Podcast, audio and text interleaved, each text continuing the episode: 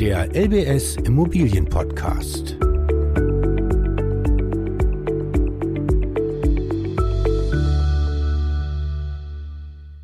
Hallo und willkommen zum LBS Immobilien Podcast. Zu unserer ersten Folge begrüße ich Sie ganz herzlich und zuallererst möchte ich Ihnen ganz kurz darstellen, worum es thematisch in diesem Podcast gehen wird und wieso es sich lohnt, Ihnen zu hören. Vorab aber noch ein paar Zahlen zur LBS-Gruppe und ihrer Expertise in Sachen Immobilien. Die LBS-Gruppe hat 2020 in Deutschland rund 33.600 Immobilien im Wert von 9,6 Milliarden Euro vermittelt und ist damit einer der größten Makler bundesweit. Aber das nur als kurzer Ausflug. Für wen dieser Podcast jetzt künftig interessant sein dürfte, das erklärt uns der Initiator Roland Hustert. Er ist der Immobilienexperte der LBS. Hallo, Herr Hustert. Guten Tag. Ja, Herr Hustert, worum soll es in diesem Podcast konkret gehen? Also hier geht es um Basiswissen aus der Immobilienlandschaft. Das wollen wir gerne vermitteln. Da geht es um Fragen, die beim Kauf oder Verkauf einer Immobilie, eines Hauses, einer Eigentumswohnung auftauchen. Die wollen wir leicht verständlich erklären und äh, Ihnen dann sagen, was sich auch hinter verschiedenen Fachbegriffen aus der Immobilienwirtschaft verbirgt. Es gibt immer wieder Gesetzesänderungen, darüber werden wir sprechen. Und ähm, zusammenfassend kann man eigentlich sagen, wir wollen Ihnen unser Immobilien-Know-how näher bringen. Wir wollen Sie dafür sensibilisieren, dass man auf viele Dinge achten muss, äh, wenn man sich mit dem Immobilienmarkt beschäftigt und wir wollen auch über Trends sprechen. Ähm, die gibt es ja im Moment auch zuhauf.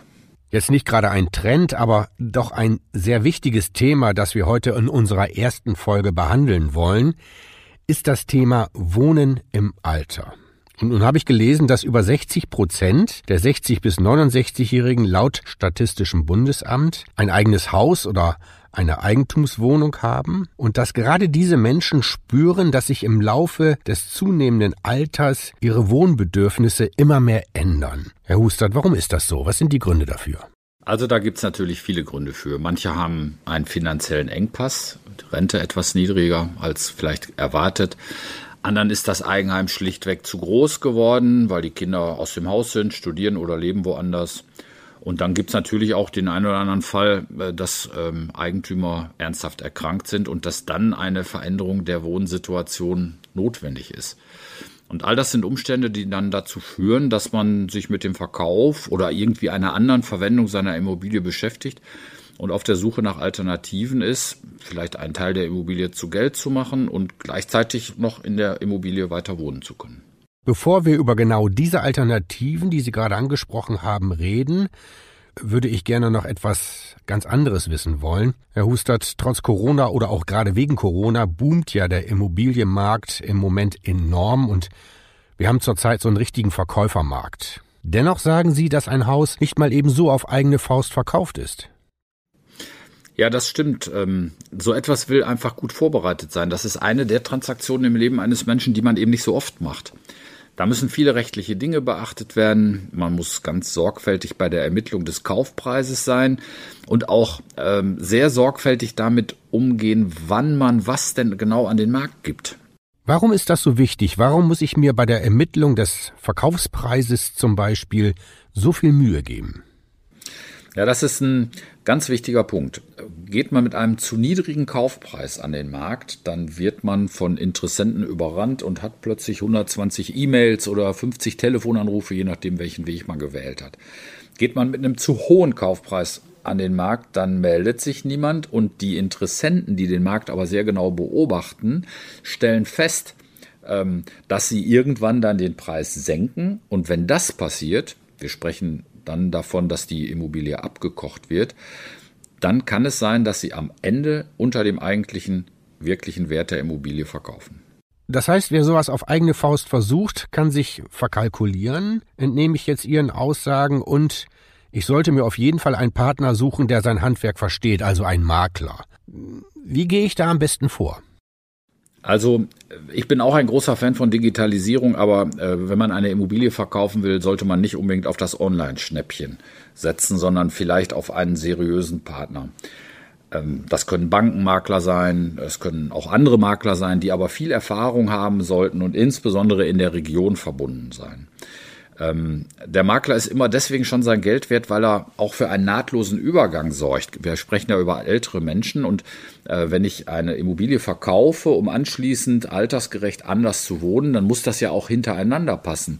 Und so ein Makler kennt den Markt an barrierefreien Wohnungen gut und hilft dann bei der realistischen Preisfindung und eben bei der Organisation dieses Verkaufs und des Findens der neuen Immobilie. Sie sprechen jetzt vom Markt barrierefreier Wohnungen, Herr Hustert. Sowas ist ja nicht immer so ganz leicht zu bekommen, schon gar nicht, wenn man nach der Devise vorgeht, dass man einen alten Baum, also ältere Menschen, nicht mal so eben verpflanzt. Ist denn für Senioren der sofortige Verkauf des Hauses wirklich die einzige Alternative? Nein, das ist es nicht. Man sollte einen Partner finden, mit dem man die Möglichkeiten erstmal alle bespricht. Man könnte zum Beispiel das eigene Haus verkaufen und zurückmieten und dann da wohnen bleiben. Der Verkäufer also der dann jetzt Mieter ist, erhält ein lebenslanges Wohnrecht und zahlt vielleicht gar keine Miete oder eine geringe Miete. Ganz wichtig bei so einer Konstruktion ist aber, dass das Wohnrecht im Grundbuch eingetragen wird. Und gibt es noch eine weitere Möglichkeit? Ja, im Moment in der Werbung äh, hört man immer wieder von der Immobilienrente. Das kann durchaus eine gute Möglichkeit sein, die Immobilienleibrente. Dabei erhält der Verkäufer statt einer bestimmten Kaufsumme regelmäßig Rentenzahlungen oder auch eine Kombination aus beiden, eine Einmalzahlung und eine Rente. Und ähm, wenn der Leibrentner, also der Verkäufer des Objekts, stirbt, dann enden die Rentenzahlungen für den Käufer. Und die Immobilienleibrente hat viele interessante Facetten und kann wirklich eine interessante Option sein. Die Immobilie vermieten, verrenten, verkaufen oder altersgerecht umbauen, Möglichkeiten für Senioren, das habe ich heute gelernt, gibt es doch ganz schön viele. Wichtig ist nur, dass man weiß, wie viel die eigene Immobilie am Markt wirklich wert ist. Und das ist bei älteren Häusern zum Beispiel nicht immer ganz so einfach. Doch dieses Problem kann man auch lösen, und zwar mit dem sogenannten Bieterverfahren. Und was sich hinter diesem Bieterverfahren konkret verbirgt, darüber reden wir im nächsten Podcast. Jetzt erstmal vielen Dank für diese Information an Roland Hustert. Ich danke auch. Wer sich über dieses oder andere Themen informieren will, kann sich dazu auch im Netz erkundigen und zwar unter lbsi-nw.de. Ich sage jetzt erstmal Tschüss und bis zum nächsten Mal.